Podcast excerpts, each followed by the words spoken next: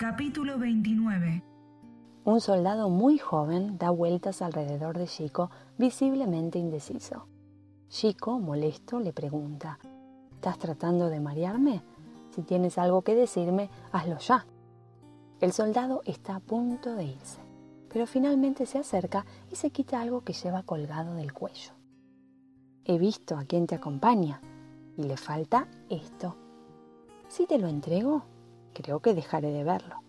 Lo tenía mi primo antes de morir en una pelea y es lo único que conservé de su paso miserable por la vida. Le entrega una bolsita. Adentro está la nariz de Gil, reseca y momificada. Cuando el soldado se retira, Chico escucha la voz del fantasma. Con esto el mapa está completo. Sí, responde Chico, pero no mi misión. Me pediste que te diera sepultura reuniendo todos tus pedazos, y eso es lo que haré. Pero antes tengo que ocuparme de Veleta. Si quieres, puedes desaparecer hasta que todo haya terminado. ¿Y perderme la diversión? El hombre que mandó matar a tu madre era el jefe de los que me mataron a mí. Nada en este mundo ni en el otro me impedirá acompañarte. Necesitaría que antes me hagas un favor. ¿Podrías volar una vez más en Pygmalion? Necesito que llames a Frida, a mamá mía. Se me ha ocurrido algo. Chico va hasta las habitaciones, ahora abiertas, de la torre principal. Allí está Cunegundo, que no suelta ni un momento el brazo de su esposa Julepa. La reina y el héroe se miran desde lejos. El héroe piensa que ojalá que no se le ocurra tocar el clavicordio. La reina piensa que le gustaría acercarse y saludarlo, pero mejor será esperar que Chico se dé un buen baño. Chico quisiera compartir con Egobordo su victoria, pero sabe que todavía le falta hacer algo.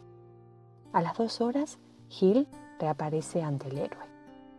Traigo lo que me has pedido, dice. Están abajo, pero no nos felicites por la rapidez. El mérito no es nuestro. Los encontramos a unos kilómetros, viniendo hacia este castillo. Parece que hace un par de noches, mamá mía tuvo un sueño o hizo un viaje al otro mundo, no sabe pero una mujer le dijo que la necesitabas y que también se trajera con ella al eremita. Así que fue a buscarlo y aquí están, como siempre, dispuestos a ayudarte. Entre los tres investigan y llegan a una conclusión increíble. Han encontrado la cura para Relinda. La causa de su eterna congestión estuvo siempre a la vista. Es alérgica pero algo que nadie nunca había sospechado. Es alérgica a la seda. Desde pequeña su alergia a la seda no le da literalmente respiro. Y cuando estuvo encerrada en la torre, nunca le faltó una estantería repleta hasta el techo de pañuelos de seda. La princesa, gracias a la ropa de algodón, pierde la inflamación de su rostro y la irritación de los ojos. Ahora está bellísima. Ahora sí, es relinda. Su hermana Utlinda no hace otra cosa que sonreír de felicidad, pero la sonrisa se le empieza a borrar cuando Chico entra en la habitación, porque Relinda voltea los ojos como si cayera en trance. Flores abiertas, flores marchitas, flores pisoteadas, árboles que susurran, frutas que maduran, especias, olor a pasto mojado, a pasto seco. ¿Qué le pasa? le preguntó Utlinda Frida. ¿Está hechizada? Al contrario, contesta el anciano. Después de tantos años sin oler nada, estar cerca de Chicopún es como una sinfonía de fragancias diferentes, frescas, ácidas, malolientes, todo junto. Aunque no les demos tanta importancia como a otros sentidos, también percibimos el mundo que nos rodea a través de sus olores.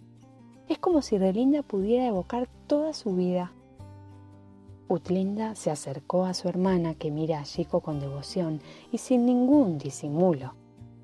Recuerdo la primera vez que fuimos al mar después de una tormenta, dice Relinda. Las algas sobre las rocas, los pescados abiertos en la canasta del pescador, el aire salino y picante. Es que la semana pasada Chico y yo tuvimos que cruzar un río y él todavía no se bañó, explica Utlinda el olor de su aliento, limón y albahaca. Me recuerda a las ensaladas frescas que comíamos con mamá. No pueden ser muy frescos, Relinda. Él huele así porque no se enjuagó los dientes. Lo que hueles, lo comimos hace unos días, aclara Utlinda sintiendo una ligera náusea. Mmm, sigue su hermana aspirando el aire alrededor de Chico con intensidad. El olor de los caballeros al volver de la batalla, el de sus armaduras sudadas, el de su masculinidad. Basta, Relinda, qué asco, dice Utlinda ya descompuesta. ¿Cuándo terminará esto? le pregunta al monje. Fride sonríe. Cuando Chico pueda higienizarse. Por suerte, mamá mía trae consigo un gran pote de cremas para la piel de Chico, que se da un baño caliente durante varias horas, mientras dos hombres con horquillas de mango largo queman sus ropas a unos kilómetros de la ciudad.